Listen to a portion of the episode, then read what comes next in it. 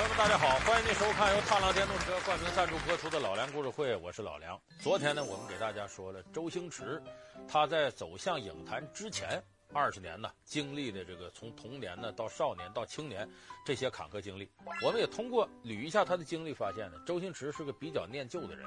他把他童年一些经历啊，几乎后来印象深刻的都反映到影片当中。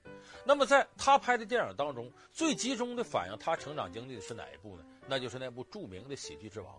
那么确确实实，周星驰在他成名之前的十年演艺生涯当中，他基本就是个跑龙套的，而且是个死跑龙套的，他总演些死人在里边。所以他自己呢，由于是跑龙套的出身，那么周星驰功成名就之后呢，也特别愿意从这些跑龙套的当中挖掘出新人来。那么今天这期节目呢，我们就给大家说说跑龙套时期的周星驰和跟周星驰跑龙套的这些人。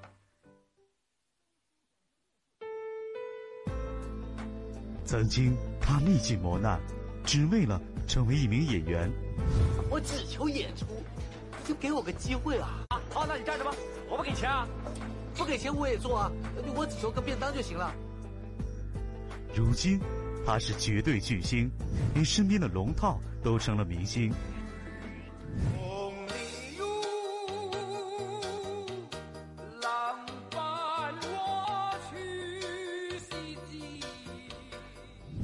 为了爱情，就算你真的毁我容，也是值得的。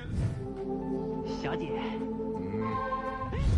不管是当年的龙套周星驰，还是如今周星驰的龙套，他们都给我们带来了无数的欢笑。本期老梁故事会为您讲述龙套周星驰和周星驰的龙套。昨天咱们说周星驰啊，说到他跟梁朝伟两个人一起考这个八二届无线电视台的演员培训班，结果呢，人梁朝伟陪他去的，考上了。他作为主要应考的，到落榜了。那么落榜之后啊，周星驰不甘心，他还一心想走这条道，怎么办呢？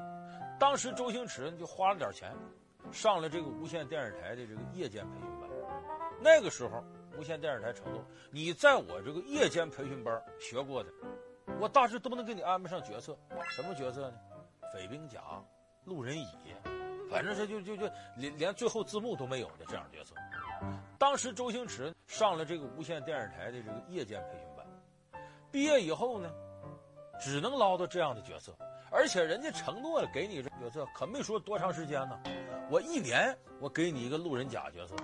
这也算完成承诺了，所以周星驰也捞不着拍戏，没办法呢，他只能混迹于各个剧组之间寻找这样机会。所以咱们看《喜剧之王》里头有个群头，周星驰管他叫霞姐，哎，周星驰软磨硬泡的，哎，跟他打招呼，一定让我演一个角色，那个就是那个时期周星驰真实形象。我可以，你再帮帮忙。我现在对于拿刀有新的体验了，很适合拍刀剑片。你想怎么样啊？你还嫌害得我不够啊？还敢再来叫我帮你啊？走吧，喂！对不起，森林哥，他马上走。喂，找你呢，化妆买位了，走吧。哦，多谢。点火！哎，站好了，别动啊！准备！喂，怎么有鸽子在那里啊？哎，导演，我特意放在那儿的，上个镜头有鸽子呀。那一会儿拍的时候，鸽子飞来飞去会扇到火吗？那走。替身，不要把头转过来。站好了，别动啊！开机，Action！我我我我我我！你干什么？你干什么？每次都这样。对不起啊，三井哥，我不是跟你说过了吗？你说你可以啊，再来一次。那么他得到的角色，也仅仅是露一小脸。咱们昨天节目我还给大家提了，八三版《射雕英雄传》里，周星驰不是跑龙套，演一个被梅超风一九阴白骨爪就给弄死了的一个。有这么一个群众演员吧，在里边担任这么个角色。当初周星驰得到这个角色就不容易，得到之后呢，周星驰呢还想借这机会锻炼一下自个儿的演技。在片场的时候，导演说拍这段了，哎，这个梅超风一爪向他到了，当时躺地上了，他突然滚起来又说了：“导演，我有个看法，什么看法？你想啊，谁能心甘情愿让梅超风给弄死啊？他不想死啊。”那不想死怎么办？他就得反抗啊！所以我建议导演这段加戏，啊，没成往一找下来，我一挡没挡住，给我弄死了。加一个歌手一挡，然后再啊再倒下。导演一听，嗯，滚！导演行，我让你怎么演就怎么演，你跟我来这什么里格楞这是？把他给臭骂了一顿。你看，我说这个场景，有人说你是编的吧？不是编的。为什么你感觉我像编的呢？在《喜剧之王》里不就有这一幕吗？周星驰演一个躺地上死了的神父，结果半天没死了，一会儿又起来，一会儿又起来。翻白，对不起啊，导演。呃，根据角色的背景性格呢，等一下演的时候，在节奏上呢，我想再调皮一点，但是又带点矛盾，你看怎么样？好啊，开机，speed，三乘四，台湾，action。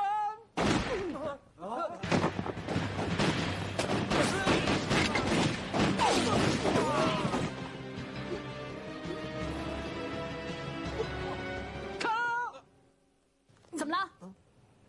后边那人干什么？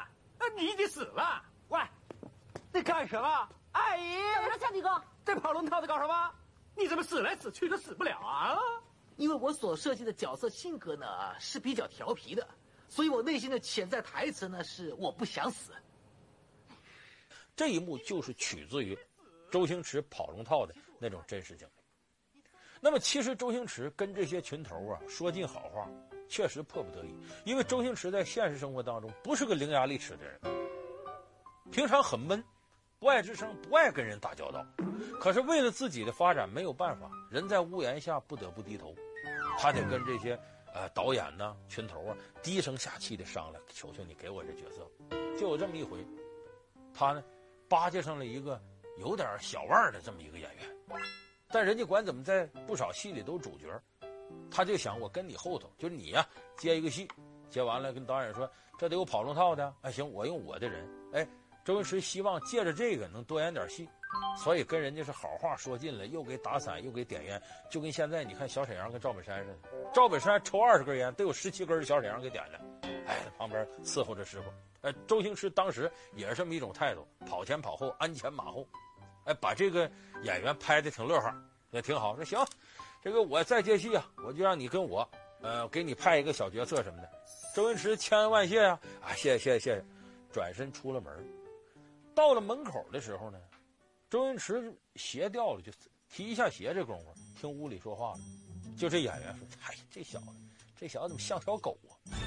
这句话可把周星驰给刺激坏了，就说我求你是求你，你不能拿我这么不当人。但是他仔细琢磨，人说的也有道理。你这么低声下气的，鞍前马后，跟一条狗也没啥区别。所以当时周星驰是咬牙切齿啊，日后我一定要出人头地。那么这一幕，周星驰也在电影里记录下来。说《喜剧之王》里面有，哎，《喜剧之王》里面有，《大话西游》里有。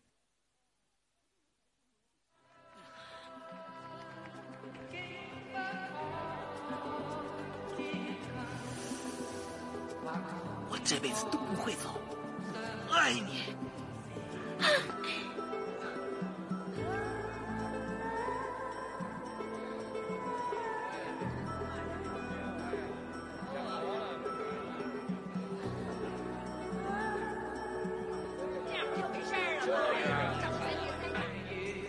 干什么？那个人样子好怪呀、啊！我也看到了，他好像条狗啊。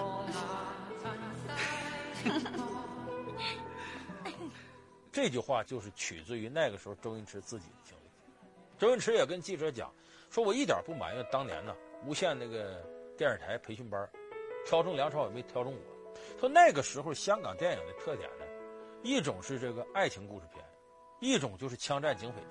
我当时身手不是很矫健，人长得又没梁朝伟帅，人家为拍这个片不挑我太正常了。如果那时候就有无厘头喜剧。没说我就考上，梁朝伟就没考上，这就是时也势也，正好那个时代造就了这么一波人。原告陈大文被人打伤，但是被告经过了十年的龙套岁月，周星驰终于迎来了他的时代。一九九一年，他主演了电影《审死官》。那你们想告他什么？嘿，告这位张彪的儿子张小子，把陈小宝的儿子陈大文的左手小指的指甲打断，啊，伤得很重啊！可是我儿子死了。对呀，啊，他儿子死了。大人，人都会死嘛。说的也是啊，我的儿子真的是被他打成重伤而死的。你怎么不说你儿子没用呢？我随便飞身过去打他两拳啊，随便飞身过去打了他几拳，打他两拳呢？我随便飞身这样过去呀，哎呦，有没有这么用力？你你，哎呦，哎呦，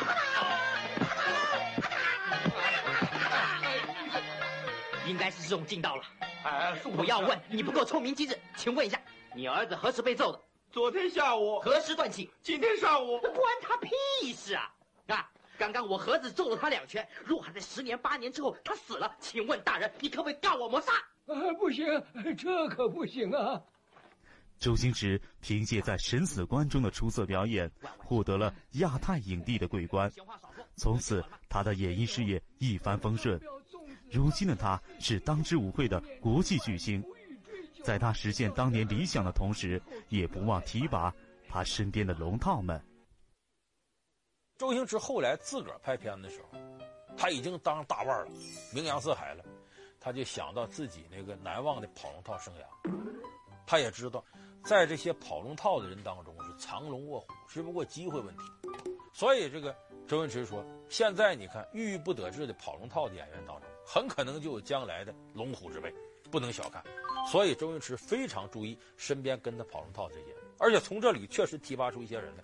比方说，咱们看这个《少林足球》里边，里边演铁布衫那个，那个演员叫田启文。哎，就说我一秒钟十好几十万下的那个演员，要盯着股市啊，一秒钟几十万上下呢。喂，现在什么价位啊？啊，碰巧今天司机放大假，碰巧今天又把车借给人家了，碰巧刚刚又把钱包落在上面了。啊，今天我请不了你吃饭了啊，我真的很忙啊。啊，滴滴滴滴，车来了呀，考虑一下。他名字叫田启文，他就是个死跑龙套的。为什么我加重这死字呢？他当年跑龙套时候演的都是死人。要么就一巴掌被人打死了，要么就躺地上装死尸，基本都是这个角色。那么周星驰是怎么把他挑出来的呢？当年九三年拍《唐伯虎点秋香》，大家还记着，里边有个夺命书生，最后跟这个华夫人之间打斗，这夺命书生闯进太师府的时候，威势惊人，嚓，门开了，啪，三具尸首飞进来，啪，摔地上了。他先杀了人进来，然后这才有华夫人跟唐伯虎跟夺命书生打仗。这一段，那么那个铁布衫田启文，就是飘进来那三具尸体的其中之一，脸上抹着泥，被打的啪躺地上死着了。拍戏的时候，我们说这个演员死了躺地上一动不能动啊。这周星驰拍戏跟拍对手戏时，周星驰这人玩性也大，当时他就这老顽童劲头上来了，就割腿啊踢着死尸，你看不动挺好。完了，搁脚踩，当然轻踩了，不是恶意的，他就逗着玩儿。哎，这田启文躺着一动不动，脸上都是泥，真跟死人一样。周星驰又好奇，拿过那个霸王枪，就道具霸王枪，那枪头其实是那个等用铅做的，没开刃，捅这死尸肚子，一点动都没有。再搁枪杆推两下，哈哈来回动，没有反应。周星驰有点毛了，是不是这人真出事儿了？掉地上有什么隐疾，摔死了？赶紧停停停停！片场听说怎么回事？看看看看，这是是是不是出事了？赶紧把他拽起来！又拍胸口又啥呢？没动静。这时候那边导演喊停停停，挺大声喊停。哎，他咕噜一下从地上爬起来。就是说你没事啊，你没死，我是没死。他那怎么我捅你没动静呢？啊，作为一个演员，导演没有喊停，我这时候演的是死人，我完全在戏里边，我怎么能站起来呢？周星驰一听，各位听没听着？听没听着？什么叫专业？这就叫专业。你叫什么名字？场工，我得记下来，以后跟我开工了。我说到这儿，可能你说这一幕又看过。对，《喜剧之王》里边那个杜鹃儿、莫文蔚演那个提拔周星驰演尹天仇，就是这么一段吗？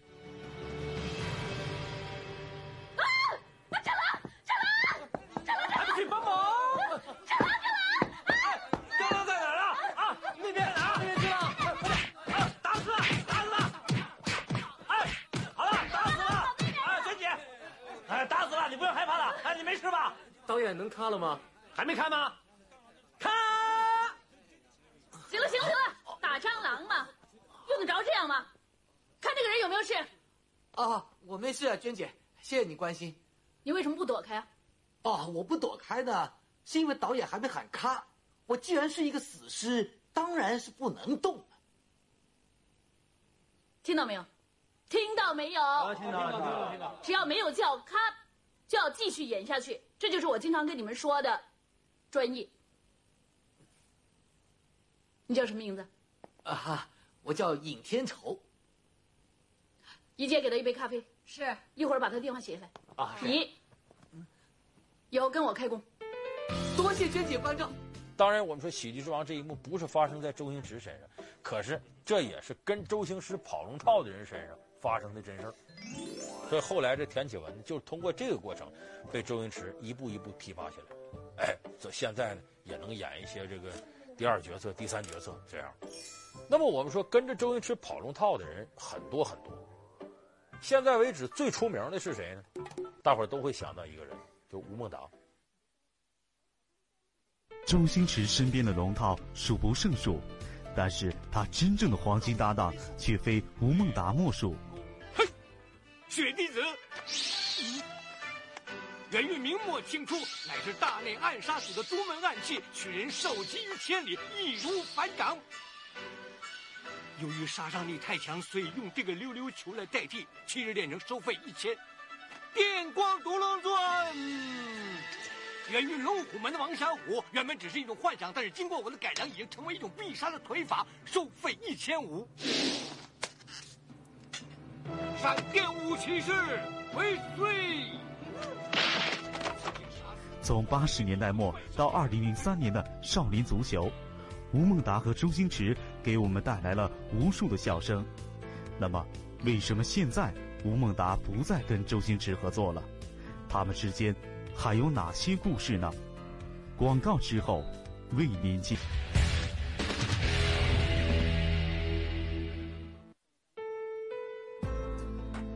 曾经他历尽磨难，只为了成为一名演员。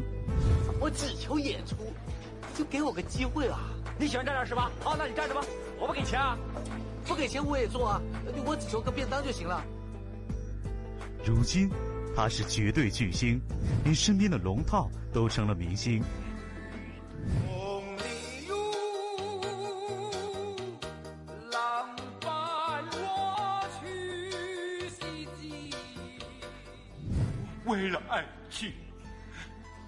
算你真的回我肉，也是值得的。小姐。不管是当年的龙套周星驰，还是如今周星驰的龙套，他们都给我们带来了无数的欢笑。本期老梁故事会为您讲述龙套周星驰和周星驰的龙套。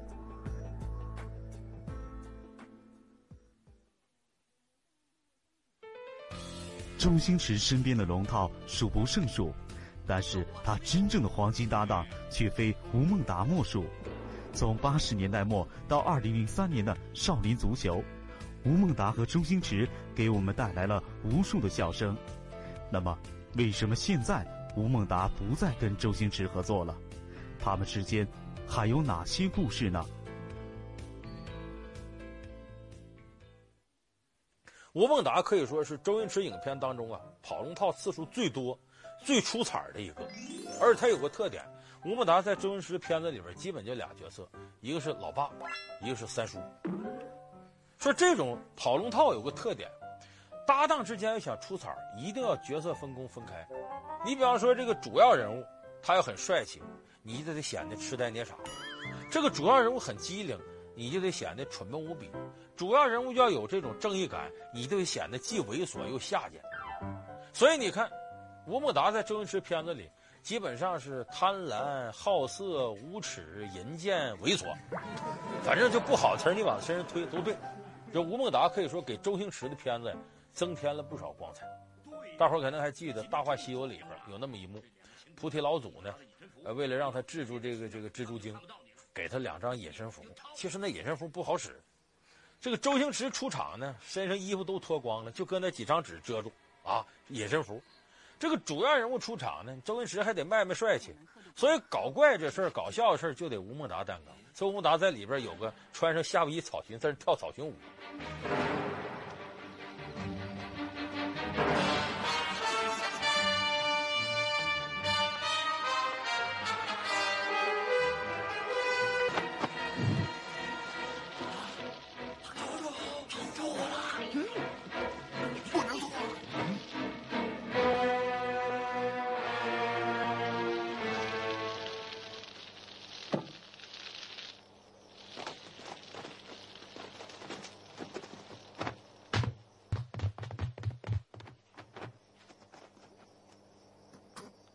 够了吧，不烧焦了。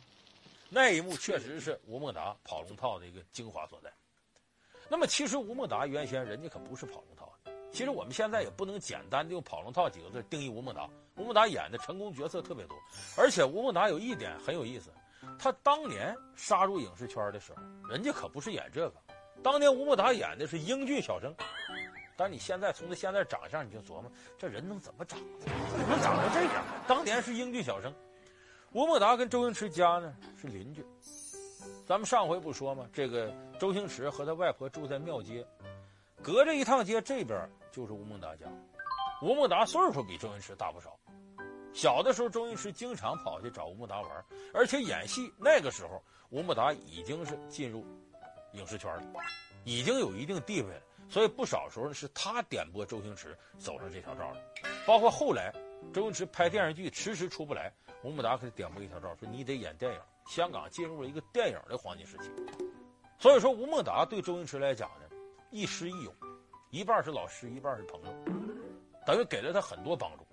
但是现在这吴孟达不跟着周星驰了，为什么不跟周星驰了呢？我们说过，他说周星驰小抠，太小气，周星驰太苛刻。这个苛刻什么意思？周星驰是个完美主义者，在他的世界里构筑的这些形象。必须得按他的要求一五一十的演绎出来。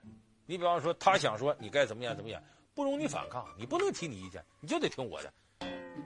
你想，吴孟达本来跟周星驰半是半友的关系，你成大腕了，你这么颐指气使的对付这些老朋友，吴孟达心里头不好受。所以时间长，两人这个矛盾就大了。所以现在呢，香港演艺圈呢，你看给周星驰跑龙套的，基本上都是新人了。那么，在周星驰成了腕儿以后呢，在他片子当中啊，也出现了无数个跟他当年类似的那种经典或者不经典的跑龙套的。咱们不妨一起回顾一下，看看这些曾经在我们眼前瞬间飘过，但却给我们留下不少深刻印象的跑龙套的人。周星驰龙套之最惊艳龙套，如花，代表作《唐伯虎点秋香》。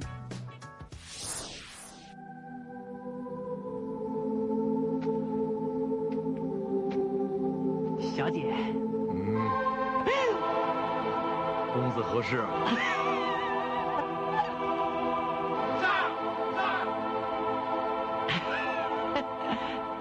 没什么，我想借小姐的肩膀搭一下，不知道可不可以啊？这怎么行啊？我可是黄花大闺女啊！我知道，我只不过是想整整我的朋友而已。其实在下正是唐伯虎。什么唐做的老虎啊？我不认识你。你再不走，我可要叫了。这样好了，我给你一两银子，意思意思。一两银子，你当我什么？最起码十两。哇，你这德行还要十两，干脆去抢了。不错，我就是抢，把钱拿出来。嘿，嘿。打你！哎，搞什么鬼啊？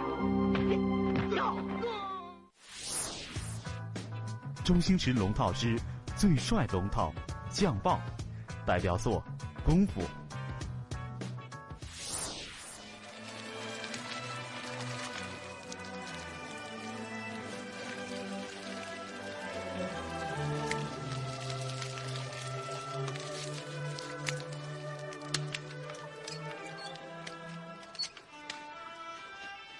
包租婆，包租婆，嗯，为什么突然之间没水了呢？水费不用花钱呐，你们这些混蛋，这个月房租也不交，还那么多废话说。但是我的头洗到一半，你把水闸关了。我不光是现在关，从明天开始，逢一三五停水，二四六间歇性供水，怎样？别以为你长得帅，我就不打你。周星驰龙套之最资深龙套，十六届，代表作《唐伯虎点秋香》。哎呀，打我的是谁啊？是我风华绝代、万人惊艳的石榴姐。是你？我跟你无冤无仇。我打。啊！为什么？为什么？因为你该打。你偷画暗恋我的事情，现在大家都知道了。我哪还有脸见人呢？我我死了算了我，我就没意见。你倒是说好了，你想跟我一起死，做一对同命鸳鸯？我呸！我还会答应接受你的爱呢。石榴姐，你误会了，其实我对你就像对我自己老娘一样的尊重你。老娘，你居然爱上自己的娘！天哪，这么大逆不道、丧尽天良的事情，实在是太刺激了。啊，来呀，我从来没有试过，我有点紧张。来呀，快点来呀！哎呀，石榴姐，你疯了你！